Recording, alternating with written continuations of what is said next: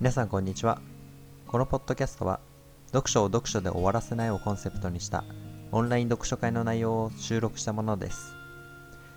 7月は2週にわたってゆく作る作生物から見た世界を課題図書として読書会を行います。リードトゥーリード読むことにつながる。お楽しみください。皆さんおはようございます。おはようございます。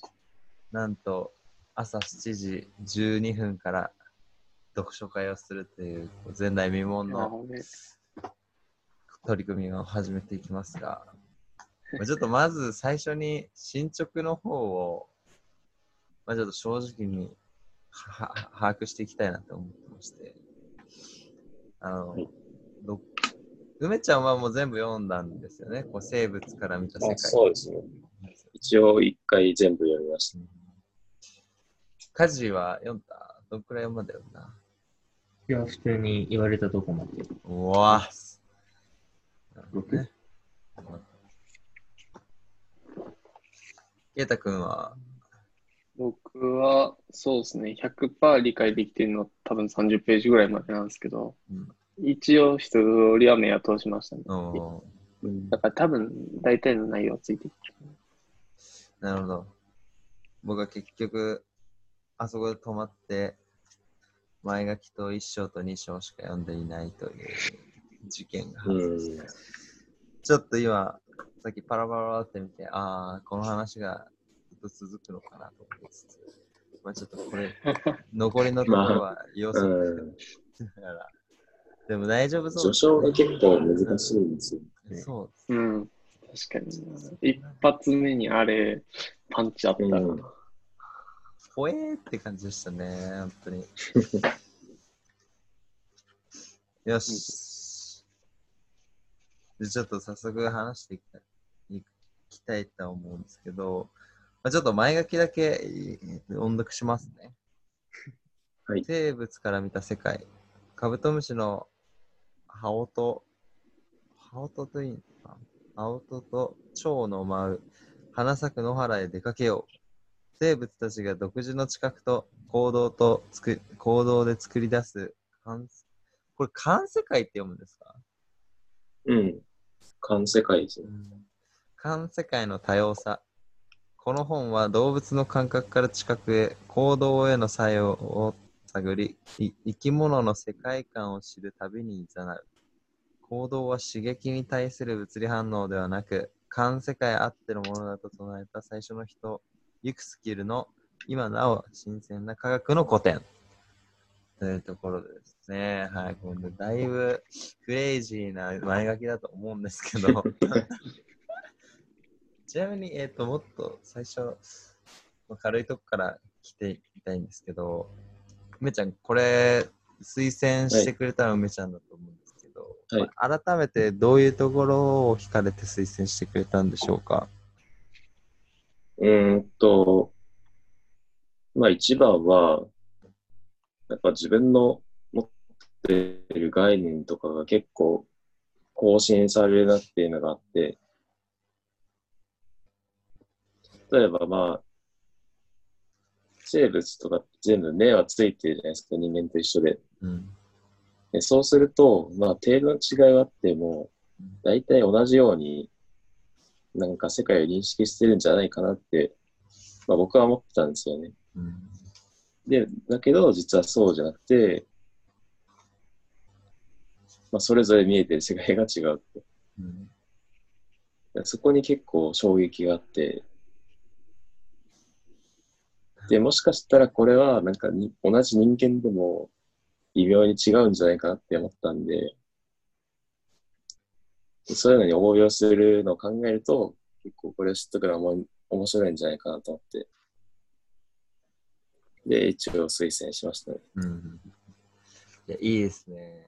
まあちょうどなんか、まあ、自分とは違うように世界が見えてるみたいなの最もホットな話題な気がするんですよね。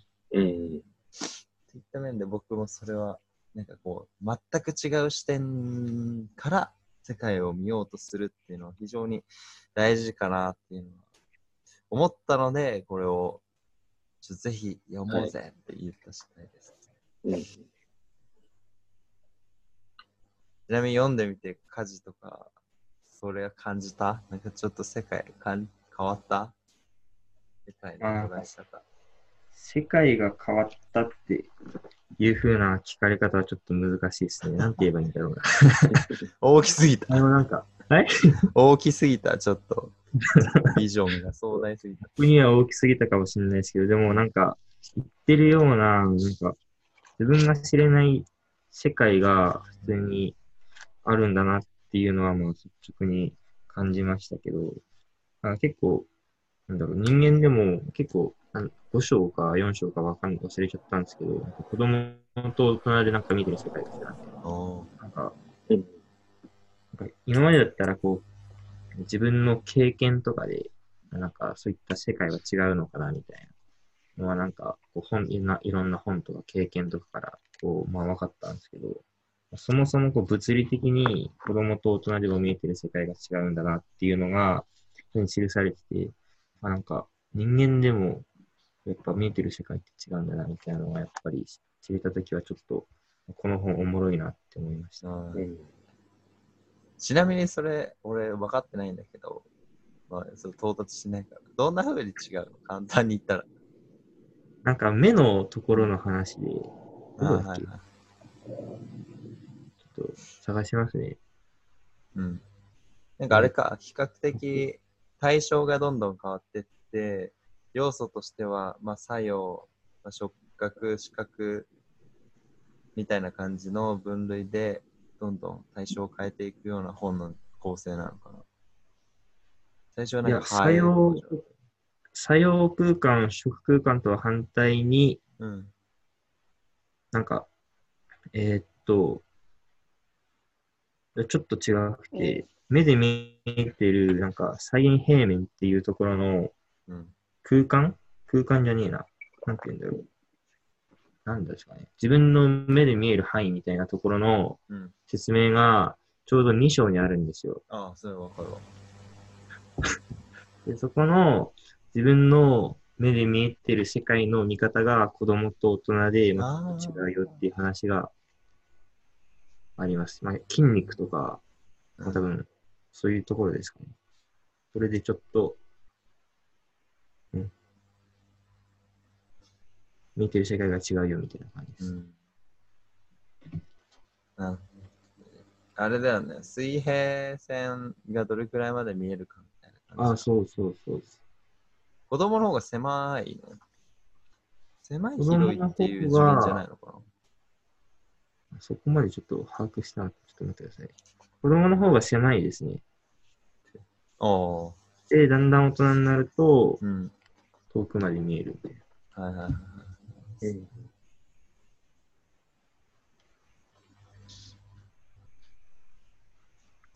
じゃあ、そうだな。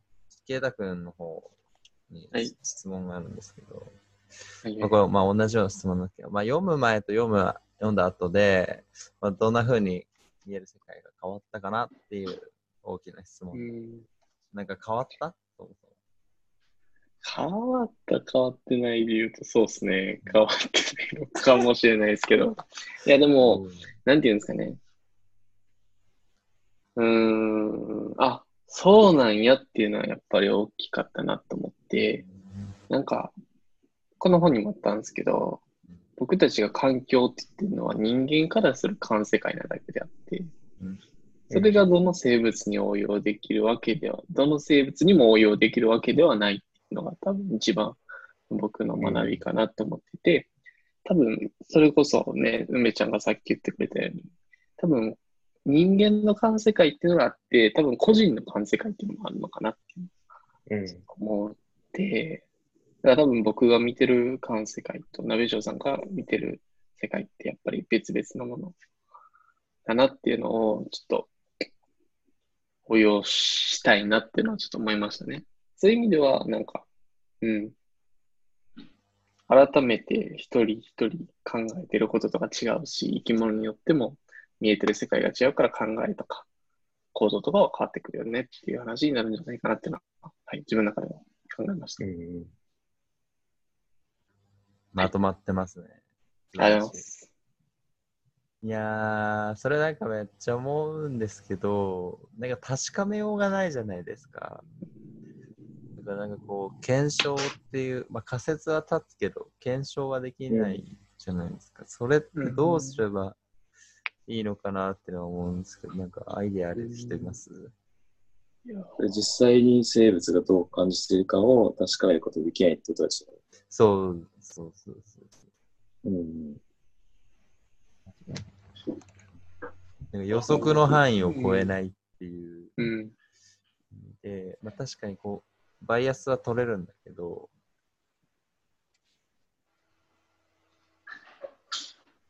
うーん。でもなんか色とかも僕最初そう思ってたんですよ。なんか、これオレンジじゃないですか。でもこれオレンジって認識してて、他の人から見たら緑かもしれないんですよね。っていうのをうん僕承認の時に思ってて、小、小何ぐらいで確か色に入れ、あの数字で表してるみたいなのがあったじゃないですか。中学かな？色は、あの、数字、レベルで表せるみたいな。うん温度感とか、うんそういうので表せるみたいなのがあって、あ、色ってみんな見えてるのが一緒なんやなって思ったんですけど、うん。なんかその数時間で表すっていうことが、まあ技術ではわかんないですけど、できるんじゃないかなってのはちょっと思ったりしました。うん。伝わってるかな？数字数字で表せるんですか？わかんないです。でも、え、な、何やったか知らんなかった俺。え、でもなんか思いませんでした？あのー、僕たちが赤って認識してる人、人からしたら緑かもしれないし、青かもしれないし、肌色っうん。てナメック星人みたいな色かもしれないし、でもそれを肌色って言ってるかもしれないしっていうのをうん。ちょっと考えてしまって。まあ、色覚、人によって大きく違うっていうもんね。うん。でもなんか色、色もそうだし、これって何にでも言えるなっていうのが思ってて、まあ、例えば、ね、組織における目標とかあるじゃん。例えばラクロス部で言うと、日本一とか、まあそれ日本一っていうのは分かりやすいけど、なんか理念とかがあるんだけど、例えば理念の一つに研鑽ってあるんだけど、うんで、その研鑽ってなんだって言ったときに、まあ、行動ベースでとか、まあ、どう、うん人によって多分認識が違うと思うんだよね。うん。どれくらいを研鑽と呼び、どこまでを研鑽と呼ばないのかとか、そういった認識がずれていると、何が問題かっていうと、他の人の研鑽がなんか足りないって思うような気がする。思って不信感とかにつながったりとかするような気がする。うん。なんで俺こんなやってんのよお前そんな研鑽しかできないんだよ。でも、その本人にとっては自分のベストの研鑽をしてるかもしれない。っうん。ていうの結構日常茶飯事で起こり得るなっていうのは今聞いて思ったし、この本を読んでもやっぱ認識のズレってありそうだなっていうのが思ったんだよね。うん。なるほど。なんか身近なところでこういうすれ違いみたいなのなんかエピソードとしてある人いる？なんかそれちょっと聞きたいなって思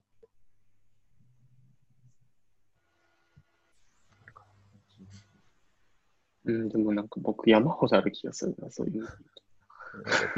俺なんかその理念系の話しかあんまなくて、もうちょっとなんか広げていきたいなと思う。うん、そうっすね。あの、広げる。うん。経験談ではないんですけど、結構有名な話として、まあ、コップに水が入ってますと。それをどう捉えるかっていうのが人によって違うっていうのがあるんですよね。例えば、まあ、コップの大体半分水が入ってます。それをある人は、あと半分以上も水が残ってるっていうし、他の人はあと半分しか残ってないっていう。で面白いのは、なんかそれを見て、そもそもそれはコップじゃなくて、花瓶だっていう人がいるっていうのが、それは面白いところで。そういうのはなんかあるかなって思います、ね。経験談ではないんですけど。うん確かに、それ、なんか哲学的な問いでなんか見たことあります、ね。うん。なんかす僕が読んだやつは、まあそれ水もそうなんですけど、そその目の前にコップが置いてあるとするじゃないですか。はい。このコップは本当に存在しているのかどうかみたいな。うん。他人によってはそれこそさっき花瓶かもしれない。コップではなくて花瓶かもしれない。うん。そそもそもこう相手のことが確かめられないから、嘘をついてここにコップがあると言ってるかもしれない。うん。見てる世界が違うから確信が得られないっていうのがある。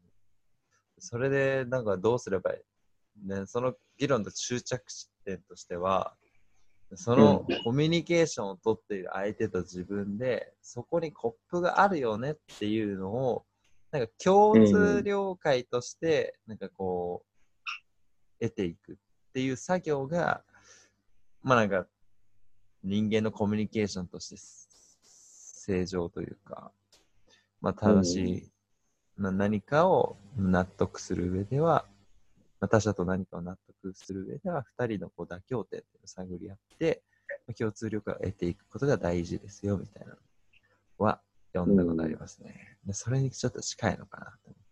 花瓶か、うん。水が半そうです分ね。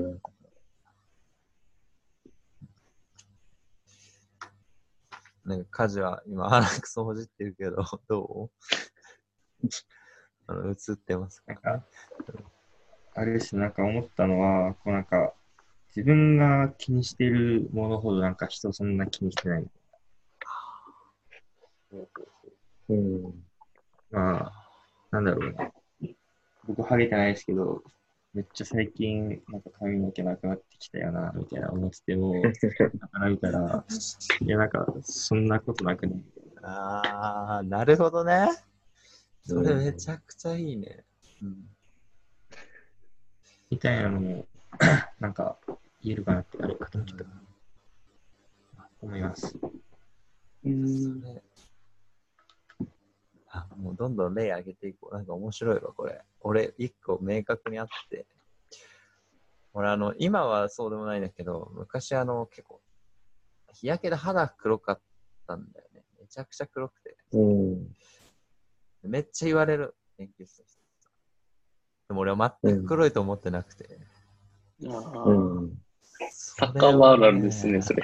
ああ、そう。それはね、あの、正直議論の余地ありだなって思ってたわ。ちょっと待てよと。そんなに黒くないだろうって。うん、それはずっと思ってたな。ああ、そういう系ですね。そそういう系で言うと、なんか僕バスケ部でバッシュを学校、あの、教室の後ろに置いてたんですけど、僕別に臭いと思わなかったんですけど、はい。何人かに臭いって言われて、みたいなこともありましたし。あと最近すごく思うのは、なんか、まあそれこそなんかし視点の違いみたいなのがあるなと思ったんですけど、なんていうんですかね、人の気持ちになるみたいなのよく言われるじゃないですか。うん。無理やなってちょっと正直思ってきて、うんうん。自分の見てる目線って完全にこの目線でしかないんですよね。だから、うん。ここから、まあ、俯瞰しないとダメなんですよね。それを純度100で、あの、他の人の目線になるっていうのはマジで無理やなっていうのは、すごく思いましたね。うんだから本当に見てる目線からでしか情報とかを取れないなっていうのは、すごく思いましたね。はい。確か視点の違いっていうか。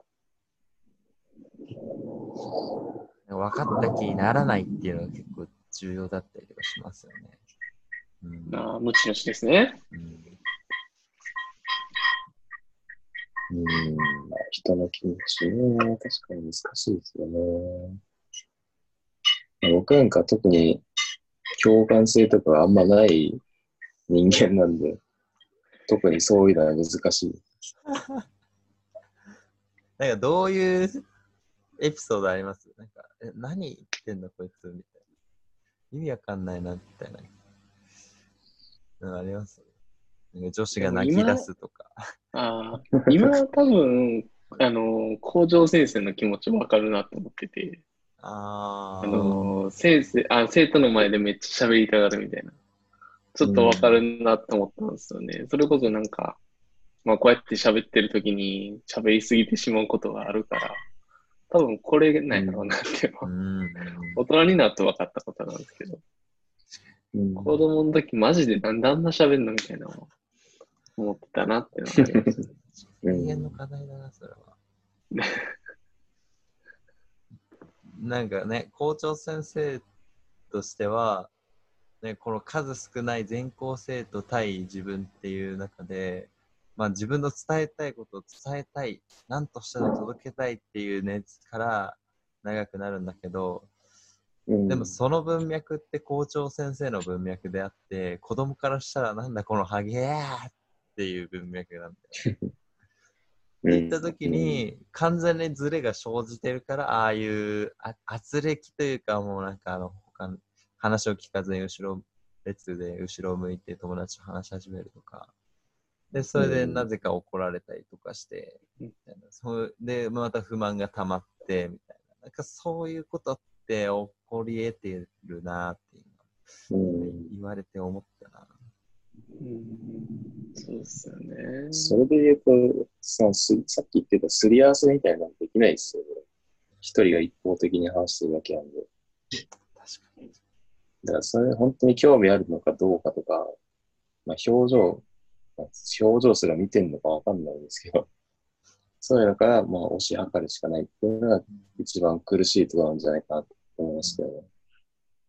うん、確かにな。てか、子供の視点に立つのが一番難しいなと思って、最近本当に。うん。なんか、なんていうんですかね、ちっちゃい時って、まあ、無邪気に遊んでたんですけど、マジで考えることできなかったじゃないですか。うんでも今考えれることできるようになったけど、無邪気に遊べへんくなったなって思うんですけど、なんて言ったらいいんですかね。例えば子供のためのものとかって、マジで大人が作ってるから、100%いいもんではないなってすごく思うんですよ。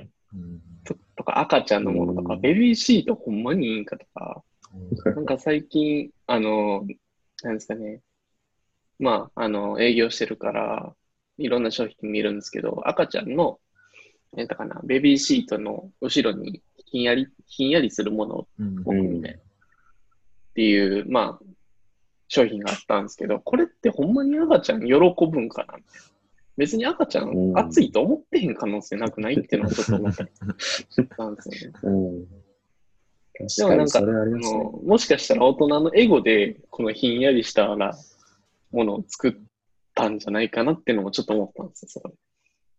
だからマジで子供のも視点に立つっていうか、子供のものを作ってるとか、子供の生活をより良くするのって難しくて、ほとんど大人のエゴで成り立ってるなっていうのを感じます。うん確かにね。まあ、赤ちゃんは何も言ってくれないですからね。うんうん。でもなんかそういう製品って、どっちかというと、あなんか赤ちゃん本人を喜ばすっていうよりは、その赤ちゃんに、あ その両親、赤ちゃんの両親を喜ばすためにあるような気がしていて、で、まあ他の例でいくと、まあ犬用の服ってあるじゃないですか。うんであれってまあ、犬にとっていらないと思うんですよね、明らかに。確かに。でもあるじゃないですか。それって多分飼い主がそれを見て、まあ例えばそれと似たような服を着て、でなんか連帯感を持ったりとか、まあそういうことで使われてると思うんですよ。なんかそれに近いんじゃないかなと。ううんん。赤ちゃんがひんやりしたものを背中に当てていることによって、まあ涼しいだろう。それを見て、まあ、よ大人が喜ぶと。そういうことなんじゃないかなと僕は思います。うわ、めちゃくちゃわかる。今、犬の例えはすごいわかったな。犬のね、うんミッキーマウスの服ね、うん、わけがわかんないですよ。わかんない。まあ犬だったらまだ、あれですよね。割と嫌がってるのは少ないですけど、猫とか本当に嫌そうな顔してる やついますからね。え